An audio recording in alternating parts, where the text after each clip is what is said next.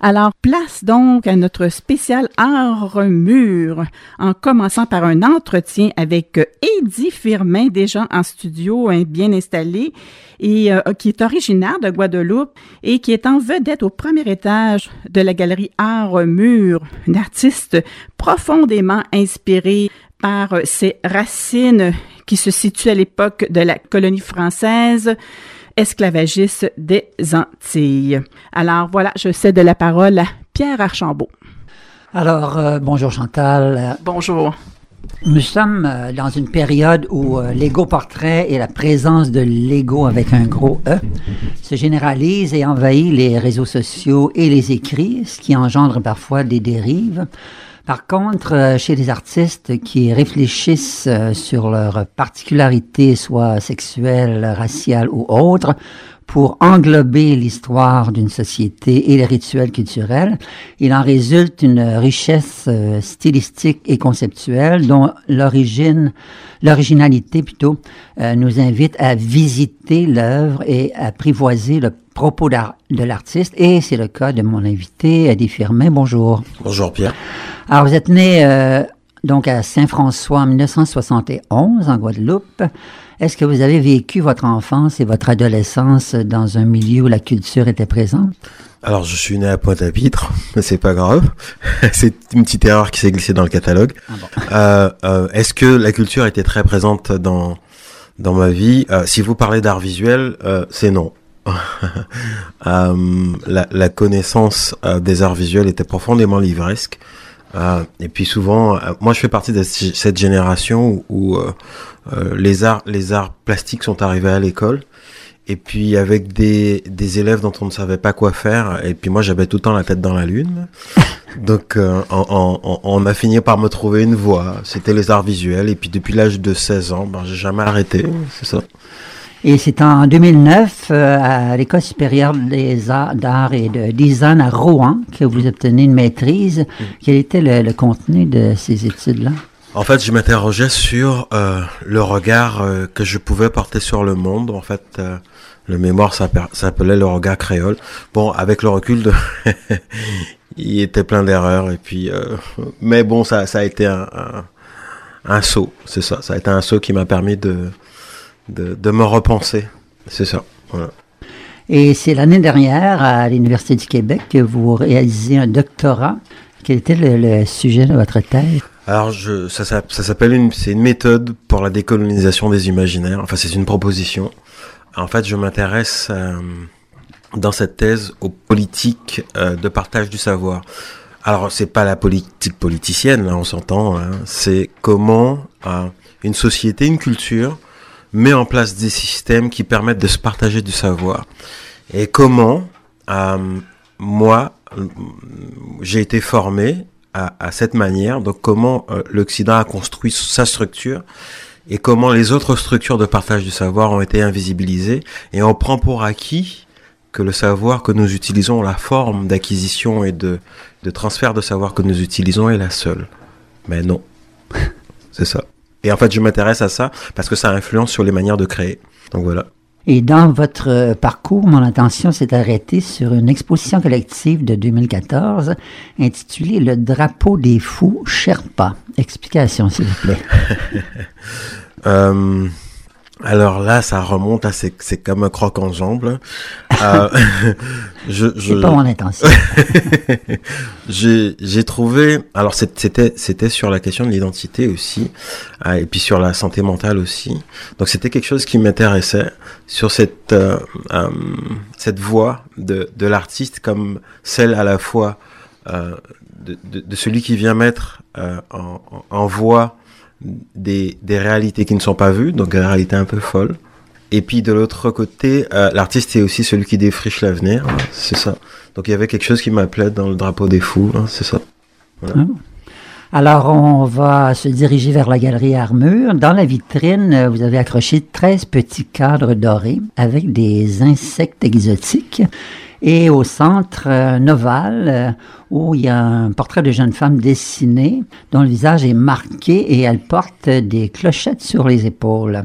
Il y a là, j'imagine, plusieurs codes que vous allez nous déchiffrer.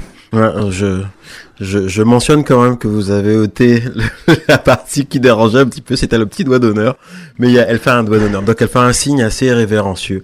Euh, alors sur la, question des, euh, des, des, des, des, petits cadres que vous avez minutieusement compté, euh, en fait ça fait référence à la structure, une des structures, parce qu'on vient de parler de politique du, de partage du savoir, euh, en, en, Occident, donc souvent ce que, ce que j'aime à dire, c'est que ma culture euh, euh, caribéenne du choc de l'Afrique et de, et de, l'Occident. Euh, il n'y a pas d'antécolonial, c'est-à-dire qu'il n'y a pas d'avant la colonisation, parce que euh, les peuples qui ont été là ont été ont été simplement effacés de la carte. Donc c'est une tabula rasa. Euh, et par-dessus, euh, il y a une culture qui se crée à partir de l'Occident et de l'Afrique. Donc impossible d'ôter ces deux tenants-là de ma culture. Euh, on peut dire même que je nais du dedans de la colonisation. Alors, enfin, que ma culture naît du dedans de la colonisation.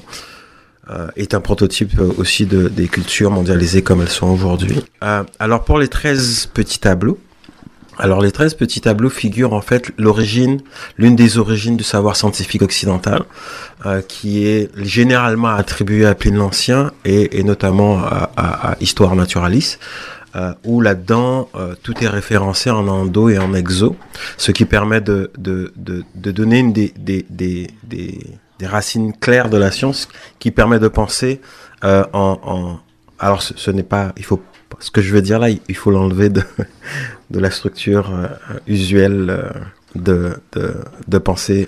Il faut penser en, en endo et en exo, mais il faut penser en discrimination.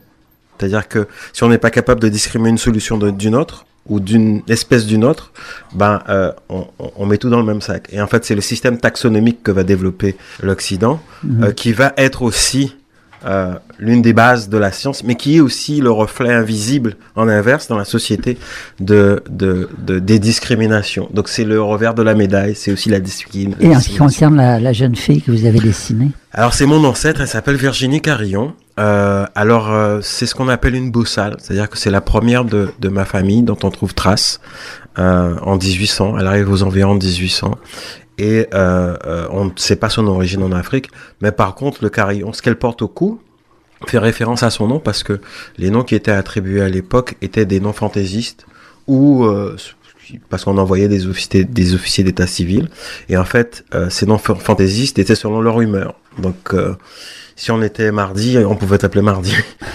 et elle, on l'a appelé Carillon certainement parce que on donnait aussi des noms en fonction des rumeurs. Et il était connu que les, les esclaves bossales, donc qui venaient d'Afrique, les fraîchement arrivés, euh, eh ben, étaient connus pour fuir. Et à eux, particulièrement, on leur posait des clochettes, donc de, des carillons.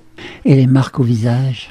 Les marques au visage, en fait, c'était euh, une, euh, c'était montrer comment, euh, à l'intérieur d'une identité qui était déjà très complexe, donc de, de mon identité qui est très complexe, qui naît du choc de l'Afrique et de l'Occident, il y a encore une autre identité très complexe à l'intérieur d'elle-même.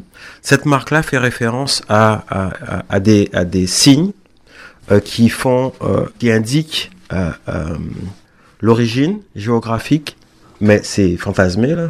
Ah bon. une origine géographique, le rang social et puis la fonction. Donc c'est ça. Donc en fait, c'était pour dire comment à l'intérieur de c'est des multitudes de cultures euh, euh, afrodescendantes qui se sont rencontrées pour former une part de la culture antillaise. Mm -hmm. Donc c'est quand même et pareil de l'autre côté en Occident, ce sont c'est énormément de cultures. Si on prend que la France, à l'époque, c'était des cultures d'oc et des cultures d'oil, des langues d'oc et des langues d'oil, où personne ne se comprenait. Donc on imagine le, le, joyeux chaos. Alors en entrant dans la première salle, on y voit une île verdoyante d'où émerge un torse d'homme dont le crâne est orné de cercles concentriques bleu, jaune, rouge et vert. Et il y a une chaîne aussi enroulée autour du cou qui descend vers le plancher. Et là, il y a une empilade de corps d'hommes nus. Alors, euh, je présume que ça évoque d'une part l'esclavage, mais encore. Ah, c'est le passage des mondes. Euh, alors, il y en a deux comme ça. Il, il, il y en a un, euh, bah, celui-là, c'est euh, qui donne dos à l'entrée. Et puis, il y en a un autre qui est dans une plus petite salle. En fait, c'est le passage des mondes. C'est comment l'autre, en passant d'un monde à l'autre, devient l'autre, de justement. Et devient une altérité, mm -hmm. devient l'étranger. Euh, et puis euh, l'espace verdoyant, bon, ça fait référence aussi à une origine rêvée, fantasmée, mais ça fait référence aussi au, fait que nous n'arrivons pas au monde euh, vierge, nous arrivons au monde avec une préhistoire, nous arrivons au monde déjà inscrit dans un tissu de récit. Et en fait, c'est c'est aussi ça. C'est passer d'un monde à l'autre, c'est passer aussi d'une incompréhension à l'autre ou d'une compréhension à l'autre. Et les cercles de couleurs, ça signifie quoi? Ah, Les cercles de couleurs, en fait, ça fait référence aux sept rythmes. Il y en a sept. En fait, aux sept rythmes du gros cas, qui chez moi euh, représentent une manière de se passer du savoir. Donc on parlait de politique de partage du savoir, c'en est une. Hein, de politique de partage mhm. du savoir, c'est ça. Et les hommes euh, nus, euh, empilés au sol, qui semblent des blancs, enfin ils sont blancs. Non, ils sont écorchés surtout. euh, en fait, là, oui, ils sont, ils sont, ils sont, ils sont. Le, matériau est blanc. Mais en fait, c'est la référence aussi euh, à la corpopolitique. Alors, ce, ça va être un peu. Je vais essayer de synthétiser ça de manière très simple. Euh, c'est des politiques de la connaissance. On, peut, on peut séparer en gros euh, deux politiques de la connaissance. Euh, celles qui passent par des informations qui sont extérieures au corps, et puis celles qui passent par des informations qui sont profondément encapsulées dans le corps. C'est-à-dire que le, corps devient le véhicule essentiel de la passation d'informations. C'est pour ça qu'on dit en Afrique, euh, quand une, un vieillard meurt, c'est une bibliothèque qui brûle. Euh, et de l'autre côté, ben, euh, euh, en Occident, quand une bibliothèque qui brûle, il n'y a pas de vieillard qui, qui brûle. Mhm. ça. Ouais. Alors, on fait une petite pause musicale avant de continuer avec mon invité.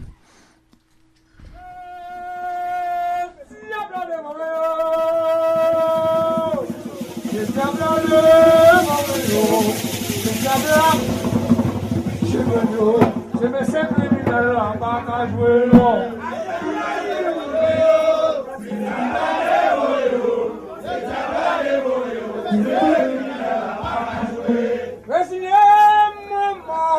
C'est le bon moment, français à maman, je vais la barque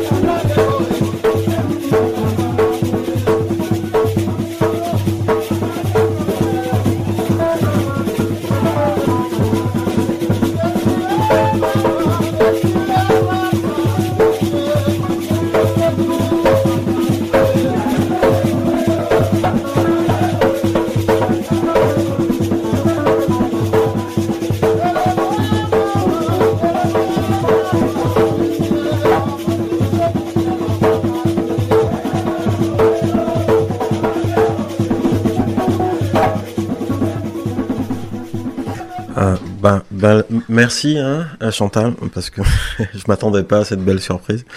En fait, c'est un, c'est un Les Roses bah, que j'ai reconnu tout de suite. Euh, c'est un moment de partage très important dans ma culture euh, en fait, dans ma double culture. Et en fait, l'intérêt pour moi d'interroger, parce que tu m'as posé la question à l'instant, Pierre, sur le, la question du des cercles euh, et les cercles qui correspondaient au sept rythmes. Donc l'intérêt pour moi d'interroger le, le, le, gros cas, et notamment le lait rose, euh, c'était aussi d'interroger cette part qui est raturée dans le partage du savoir.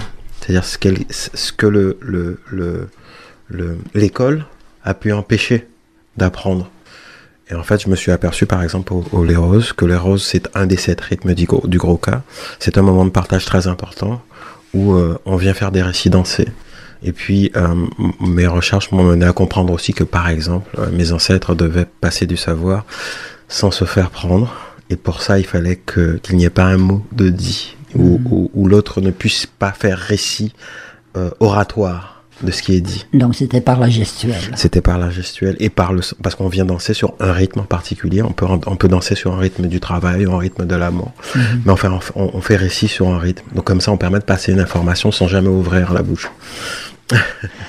Alors, euh, on est toujours avec mon invité des Firmin. Vous utilisez la céramique, entre autres, pour, euh, entre autres, deux punching bags et une tête de jeune fille avec des motifs de fleurs. Il y a là un contraste frappant. Oui, c'est frappant, effectivement. pour jouer sur les mots. Alors, c'est très bien que vous ayez pu identifier cette œuvre. Euh, euh, je, je alors, moi, je me considère en fait comme euh, avant d'arriver à l'œuvre, parce qu'il faut quand même mettre le contexte derrière, je me, je me, décidère, je me considère vraiment comme un descendant de Boussal, c'est-à-dire que quelqu'un qui n'appartient à aucun monde euh, et qui appartient à tous les mondes en même temps, donc quelqu'un qui se retrouve à la frontière des mondes. Euh, et puis ce, ce, ce punching, punching bags, ces, ces punching bags euh, renvoient en fait à, à une forme d'acceptation qui m'a été faite, la place qui m'a été faite ici, au, au Québec, et honnêtement, au niveau professionnel, je suis très heureux de mon parcours ici. Et de l'autre côté, aux violences qui, malgré tout, que je me dois de dépasser. Et puis, euh, les punchy bags, euh, là, sont, euh, font référence aux violences que vivent aussi ma fille. Et, et, dans son quotidien, elle, vit, elle vit une part de, rejet aussi liée à son, à son corps. Et, et, c'est tout un apprentissage aussi pour lui dire que ben, ton, ton, ton, ton corps n'est pas un punching bag. Et à toutes les petites filles qui sont différentes, vos corps ne sont pas des punching bags. Vos corps sont, ont leur propre esthétique. Elles mm -hmm. ne sont pas l'esthétique principale, mais c'est voilà, c'est ça. Et la, la, symbolique des fleurs? Alors, la fragilité. En fait, je me sers. La fragilité. En fait, je me sers de la céramique hein, comme euh, comme euh, comment dirais-je comme métaphore de la fragilité de l'identité. Mmh. Euh, donc c'est pour moi un, un oui, c'est pour moi très important. J'ai une affection par rapport à ce matériau euh, qui renvoie à une fragilité. Et devant chaque œuvre, vous avez collé au plancher des symboles graphiques. Ce sont euh, les codes qui indiquent quoi en particulier? Là encore, ça fait référence au, le, ces signes-là, c'est un alphabet émotionnel que j'ai créé et qui font, qui font référence au, au cryptage d'informations euh, dans les politiques du savoir, dans une des politiques du savoir que, que j'ai, donc celle qui, qui est afrodescendante. Euh, et euh, je vous ai parlé de sept rythmes, des sept rythmes. Les sept rythmes sont des, sont des éléments codifiés. Donc en fait, euh, c'est la même, le même, la même systémique que j'ai reprise, que j'ai que j'ai injecté dans ma pratique artistique. Donc on peut lire, il n'y a pas de, il a pas de, de phrases avec, il n'y a pas de titre comme, je sais pas, jeune fille euh, avec un panier. Euh, non, c'est des signes. Donc ça va être deux signes au sol qui vont renvoyer une émotion. -hmm. Et euh, il y a un petit meuble récupéré où on voit votre buste portant un chapeau colonial et sur le chapeau un globe terrestre. De chaque côté, il y a des formes arrondies que j'ai pas pu identifier, euh, avec euh, des images assez troublantes. D'un côté, il y a une opération chirurgicale de la langue et de l'autre côté, une, une, opération chirurgicale de l'œil. Euh, Racontez-nous ces mystères. Alors, comment vous dire parce que vous avez bien identifié. Euh, en fait, sur la chirurgie de la langue, je, je fais allusion au savoir. Euh, alors c'est une longue discussion mais qu'on a eue. Ouais. Mais on va en, abrégé. En abrégé, on va la faire en abrégé. Euh, il s'agit en fait de la manière dont le savoir euh, a été aussi un, un outil de colonisation, c'est-à-dire que le savoir a opéré dans beaucoup de cultures du Sud comme euh, une manière de corriger le discours, la manière de parler, la manière de discourir euh, décolonisée. Et de l'autre côté, le discours euh, de l'œil renvoie à, une manière de voir, donc corriger les manières de voir et les manières de faire art. Donc, je, disais oui, mais la réflexion c'était qu'il y en avait d'autres. Il y avait d'autres politiques du voir et du discourir. C'est ça. Et puis, euh, oui. Euh, je voulais aussi souligner euh, au centre de la salle les trois boîtes transparentes où vous avez placé des noix de coco euh, où sont inscrites des marques de produits de consommation. Quel est le lien entre la, la noix de coco et le produit de luxe? Alors c'est pas la noix de coco, c'est le coco. C'est le coco. C'est le coco en entier. C'est trois cocos en entier. Et en fait, je fais référence à, à, à cette... Euh, puisque, alors je vais le dire, dans, dans, dans chaque culture, Hein, il y a des grandes idées qui articulent le partage du savoir. En Occident, c'est le principe de transparence. Le principe de transparence renvoie à aussi un espace théocentré où Dieu est lumière. Comme on dit, Dieu envoie, voit en toi, mon fils. Dieu voit tes peines. C'est son super pouvoir à Dieu, c'est de voir à travers toi. Mmh. Et la science va récupérer le même modèle. Donc, voir à travers les choses du microscope au télescope. Et en fait, la noix de coco fait euh, parce que c'est des, des marques de luxe, fait, fait, fait, fait, fait référence à cette notion de lumière qui passe à travers les choses ou pas. Donc désormais, le capitalisme a récupéré tout ça. Et désormais, la lumière, qui, qui veut dire luxe, luxe en latin c'est mmh. lumière. Donc désormais, il y a des gens qui peuvent se payer le luxe, donc concrètement qui peuvent se payer la lumière, d'autres qui ne peuvent pas se payer la lumière. Donc ceux qui peuvent se payer euh, la faculté de passer à travers les choses ou de briller, c'est ça, c'est exactement ça, de briller, de d'en rejeter de la lumière.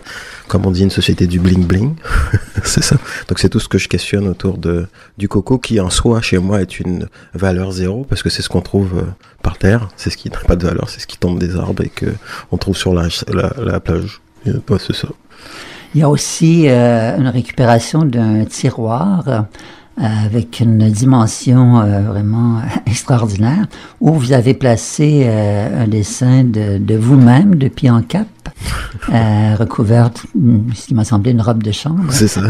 Est-ce que c'est un, un, genre de tombeau um, Alors, c'est aussi... Um, alors, c'est quand même une, une métaphore de... Um, parce que j'ai quand même fait un, un doctorat, donc j'ai on, on parle d'apprentissage à l'occidental. J'ai bu la coupe jusqu'à la lie. Mais je l'ai bu en, en, avalant une bonne part de moi aussi, de, de, de l'autre part de moi qui était raturée.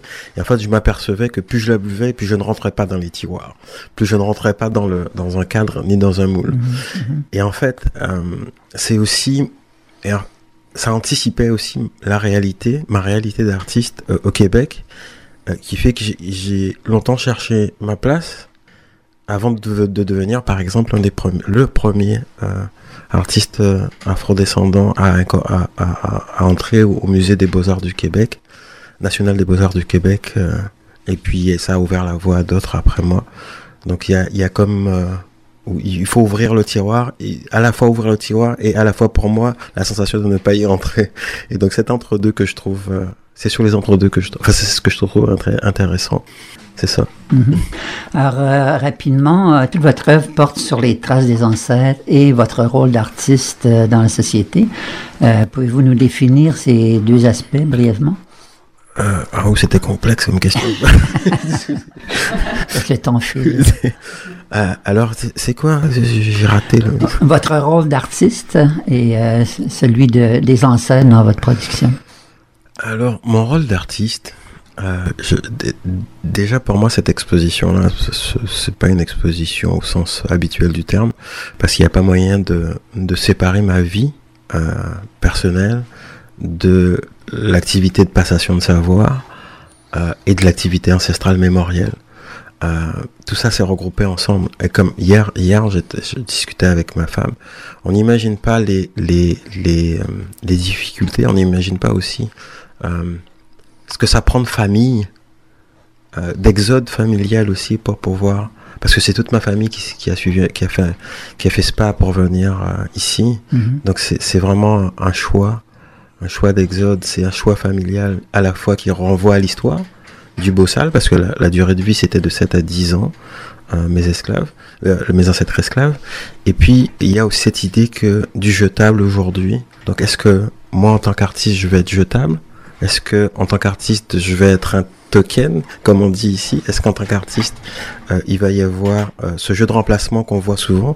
C'est-à-dire qu'on on nous place souvent en position de visibilité, mais euh, sans continuité. C'est-à-dire qu'on on va nous donner un poste de visibilité, on va nous remplacer par un autre, etc. etc. Et on aura une sensation, de multi- une, une- une idée de multitude. Donc c'est toutes des questionnements qui me viennent en tant qu'artiste. Et puis, euh, et puis c'est ça, pour la fonction sociale. bah, se- comme je vous ai dit, tout, tout est lié. C'est difficile de dédater tout ça. Donc, euh, l'exposition de mon invité des Firmin se poursuit jusqu'au 22 février à la Galerie Armure, située au 52-26 Saint-Hubert, angle Rosemont.